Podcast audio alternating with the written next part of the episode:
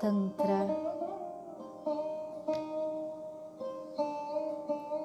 É preciso lembrar que o sistema de chakras surgiu da filosofia tântrica, numa reação à natureza dualista dos Yoga Sutras de Patanjali e de outros ideais ascéticos. O Tantrismo ensina que o corpo é sagrado e os sentidos podem trazer iluminação, êxtase e alegria. Por essa razão, os ocidentais geralmente consideram o Tantra uma prática sexual, embora a filosofia tântrica seja muito mais abrangente, abarcando uma combinação de muitas filosofias yogis e hindus, para as quais a união sexual não passa de uma parte menor. Um dos elementos da filosofia tântrica é a adoração politeísta de divindades. Ela considera a união entre, entre Shiva e Shakti, mencionada anteriormente, a bem-aventurança suprema. Quando tecemos juntos fios complementares como o masculino e o feminino, o espírito e a matéria, a luz e a escuridão, o eu e o outro, escapamos à separação inerente ao pensamento dualista e penetramos numa filosofia mais holística. O Tantra procura acolher ao invés de negar, porém ainda tem por objetivo a libertação da consciência na realização suprema. A palavra Tantra vem do radical sânscrito tan, que significa esticar. Tantra literalmente significa uma rede ou tear. Esse termo sânscrito também veio a significar essência, princípio subjacente ou doutrina. O mesmo radical também aparece nas palavras do sânscrito, que representam família e nascimento, como Tanaya, perpetuar a família e Thanos, relativa ao corpo. Portanto, o Tantra simboliza a urdidura do tecido básico subjacente à existência. Quando nos esticamos no esforço de tocar o outro, ambos nos encontramos e criamos esse tecido divino. Em sua constante interação como consciência pura e suas manifestações Shiva e Shakti são os fios divinos. A tessitura se realiza quando deixamos essas divindades operarem por nosso intermédio.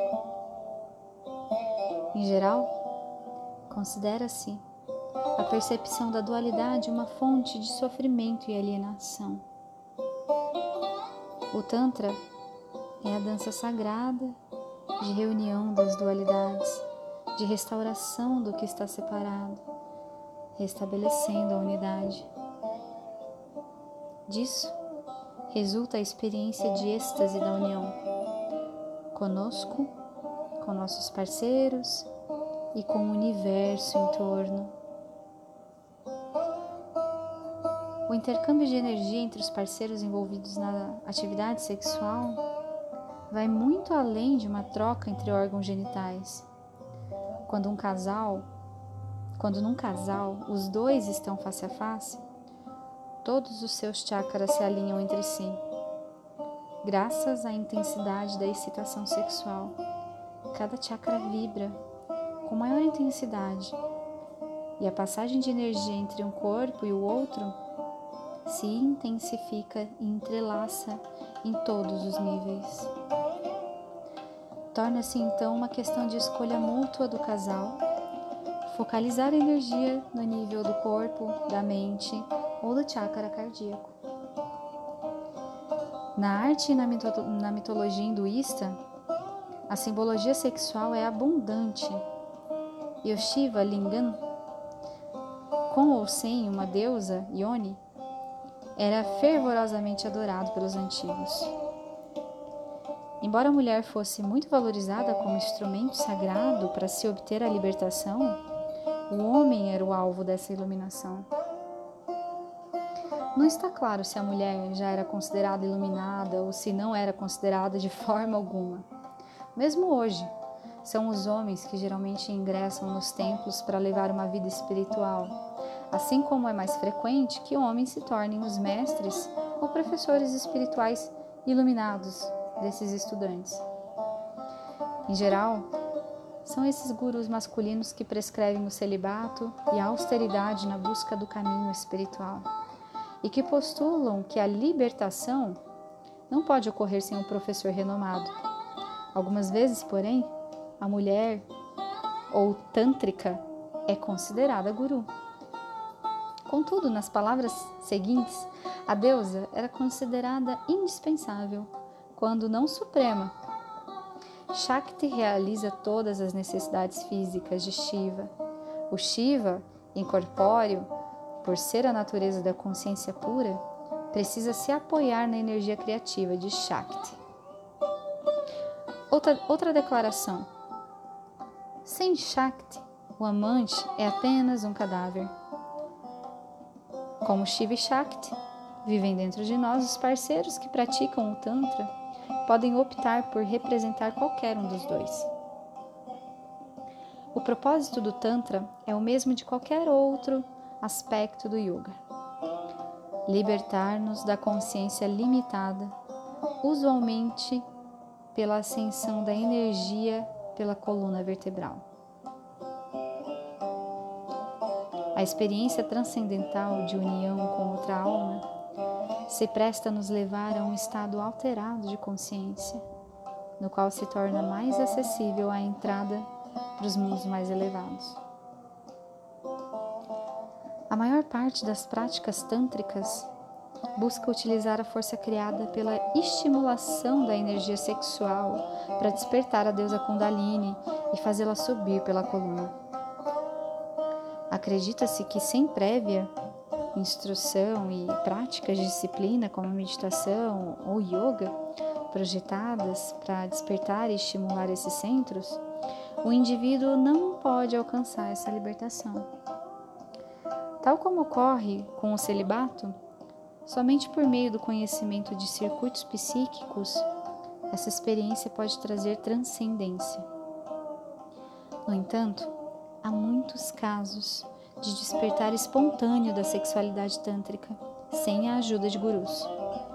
Seja pela precipitação da Kundalini, seja só por um estado extático de união. A sexualidade tântrica é uma experiência religiosa acessível a qualquer um. No Tantra, o corpo masculino ou feminino é considerado um templo, um local de culto. Isso implica manter purificado e saudável o corpo e, igualmente, lhe dar prazer sexual. Os adeptos do Tantra praticam regularmente as asanas, as posturas do yoga, da yoga, é, do yoga e exercícios de respiração também. Também adotam alimentação adequada, mais balanceada e estudam as vias psíquicas do ser. O parceiro também deve ter o mesmo respeito pelo corpo. Caso contrário, é improvável que haja uma verdadeira fusão das energias. A prática correta das artes tântricas leva à criação da criança mística um veículo de libertação pelo qual se podem obter poderes mágicos.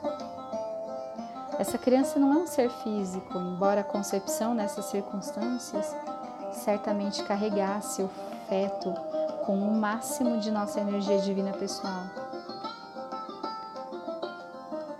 Por crianças mística, por criança mística, referimos-nos a uma aura corporal psíquica, psíquica experimentada como uma fonte adicional de energia de uma dimensão mais elevada. Esse corpo de energia psíquica pode então ser utilizado numa situação específica, por exemplo, na cura, na execução de alguma tarefa ou na própria proteção. As práticas ocidentais de magia sexual são muito semelhantes nesses aspectos, pois utilizam divindades como forças que se interpenetram e, quando combinadas, atribuem ao receptor um poder paranormal.